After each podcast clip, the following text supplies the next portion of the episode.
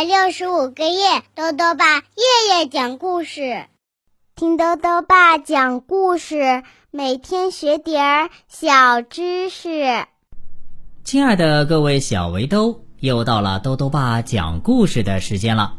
今天呢，豆豆爸继续讲《史记》故事。《史记》呢是汉朝史官司马迁花了十四年时间创作的中国第一部纪传体通史。讲述了从上古传说的黄帝时代到汉武帝时期，一共三千多年的历史。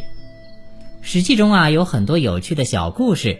今天呢要讲的是第十一个故事——重耳流亡，由华明月、林明子、王丽丽改写，江苏少年儿童出版社出版。重耳是晋国国君的儿子，却不得不在外逃亡了十九年。这是为什么呢？一起来听故事吧。重耳流亡。重耳是晋献公的二儿子，按照当时的王位继承规矩啊，重耳的哥哥申生才是当仁不让的太子人选，因此重耳就一直保持着悠哉悠哉的名士风范。晋献公登基的时候啊，重耳二十一岁。他从来没有想过有朝一日自己也会成为晋国的国君，而他更没有想到的是，他将度过十九年流离颠沛的流亡生涯。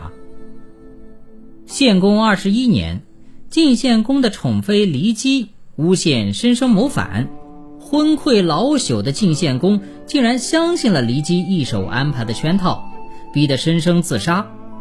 然后呢，骊姬又继续诬陷说。重耳也是申生的同谋，于是啊，晋献公就派宦官伯堤去重耳的住处杀掉重耳。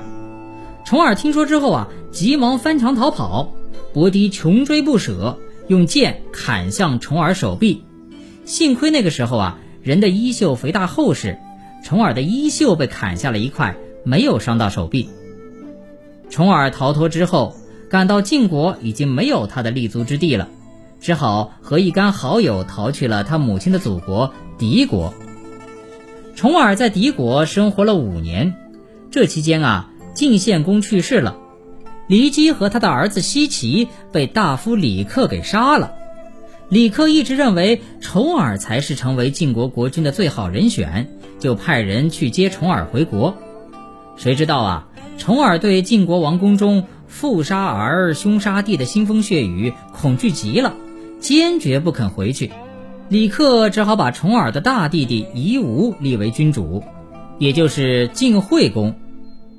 晋惠公知道重耳无论是才干、能力还是人望，都在他之上，只要重耳回国，这王位迟早是他的。因为害怕重耳卷土重来，他又派宦官伯堤还有壮士前去敌国追杀重耳，重耳只好又逃去了齐国。要去往齐国呢，首先要路过魏国。这一天啊，亡命天涯的公子哥儿走到魏国的时候，已经一天没有吃上饭了。本来呢，重耳想拜会一下魏文公，最起码先解决一下吃饭问题嘛。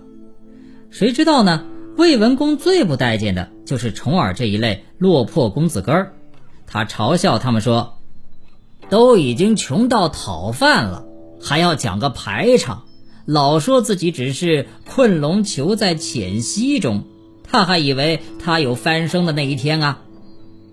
看到魏文公并不想见他们，重耳一行啊，只好饥肠辘辘的继续赶路。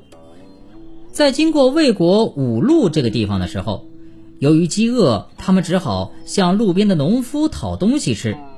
谁知道呢？农夫非但没有把饭菜拿出来。反而把一块泥土开玩笑似的盛了上来。重耳见这人这样看清他，不由大怒，抽出剑来就要杀死农夫。幸亏他的随从赵崔在一旁阻止了。赵崔说：“这土块可是土地的象征啊！公子，您吉人自有天相，一定会重新执掌咱们晋国这大片土地的。您应该跪下来拜寿他才对呀。”重耳听了这话之后，真的跪地接过了农夫的土块。这一天呢，还是赵崔讨得了半罐冷粥，随从介子推割下了腿上的肉，煨了一罐肉汤给重耳吃。他们这一行人啊，才没有饿死。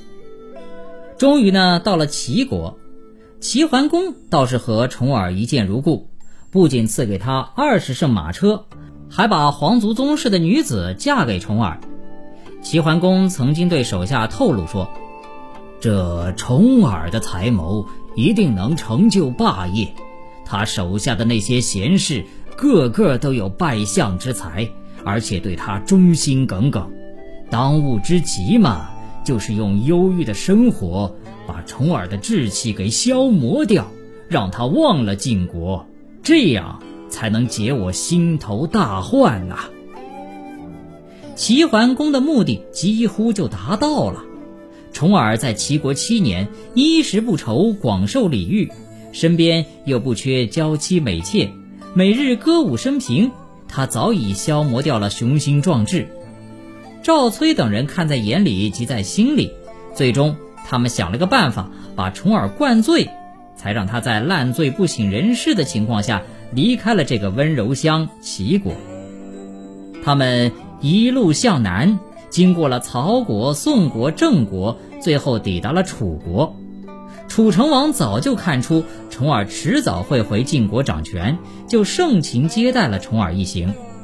酒过三巡，楚成王借着酒意问重耳：“您如果回国登基，准备拿什么来报答我呀？”重耳听到这别有深意的一句，不由得打起了太极拳。他呵呵一笑，问楚成王。金银珠宝，大王有的是；丝绸美器，那也是楚国特产。您觉得我这流亡的公子拿得出什么东西来报答您呢？楚成王意味深长地说：“哈哈，那就要看公子您的心了。我知道您并不缺报答我的能力呀。”随从赵崔、胡衍看到楚成王步步紧逼，不由得替重耳捏了一把汗。重耳却也答得不卑不亢。他说：“我但愿楚晋两国永远交好，但是万一晋国和楚国不得不兵戎相见，我愿意为您退避三舍。”楚国大将子玉在一旁听见了，不由得大为震怒。他对楚成王说：“大王，您接待晋国公子的礼仪如此隆重，他却出言不逊。”请允许我杀了他，以绝后患。楚成王说：“哎呀，冤家宜解不宜结嘛。何况重耳的回答也还算有点分寸，怎么好随便杀了他呢？”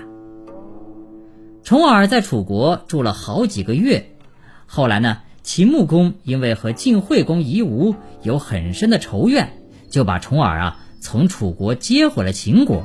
还派了军队帮助重耳攻打夷吾的儿子晋怀公。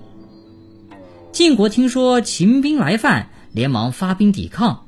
其实啊，人们都知道秦国派兵的真正原因，那就是重耳要回来了。只有晋怀公手下大臣吕生、细瑞等人不想拥立重耳，他们啊后来都跟着晋怀公一样，被秦国军队给杀死了。重耳在外流亡十九年之后，终于登临了晋国的都城绛城。他登基成为晋文公的时候啊，已经六十二岁了。晋文公坐稳了江山，论功行赏跟他流亡的功臣，唯独介子推不受。当年割肉为晋文公疗疾的介子推，为了辞官不做，背着老母亲上了绵山隐居。晋文公屡次派人搜寻绵山，想让介子推出来做官，结果呢都没有找到。于是有人啊就出主意，让晋文公火烧绵山。他们认为这一放火，介子推就不得不下山了。这个馊主意啊，直接让介子推和他的妈妈送了命。大火过后，晋文公再次派人上山搜寻，终于找到了介子推母子的遗骨。他们俩在生命的最后一刻紧紧抱着，分都分不开。晋文公看到之后大为后悔，垂泪不止。介子推被烧死的那天呢，正好是农历三月初三。后来呀，老百姓为了纪念这位功成隐退的奇人，就相约不在那天生火做饭，只吃冷饭和冷菜，这就是寒食节的由来。好了，小围兜，重耳流亡这个史记故事啊，到这里呢就讲完了。下面呢，又到了我们的小知识环节。今天啊，兜兜爸要讲的问题是：退避三舍中的三舍是多远？兜兜爸告诉你啊，今天故事中呢，重耳讲了一个成语，叫退避三舍。舍是古代行军的里程单位，一舍是三十里，三舍呢就是九十里。重耳的意思是啊，如果晋国和楚国打仗。他会先退让九十里的距离。最后呢，又到了猜谜时间了。今天的谜面是这样的：头戴王冠，尾别花扇，一旦打开，人人喜欢。打一动物。再说一遍：头戴王冠，尾别花扇，一旦打开，人人喜欢。打一动物。你猜到了吗？如果想要告诉兜兜爸。就到微信里来留言吧，要记得兜兜爸的公众号哦，查询“兜兜爸讲故事”这六个字就能找到了。好了，我们明天再见。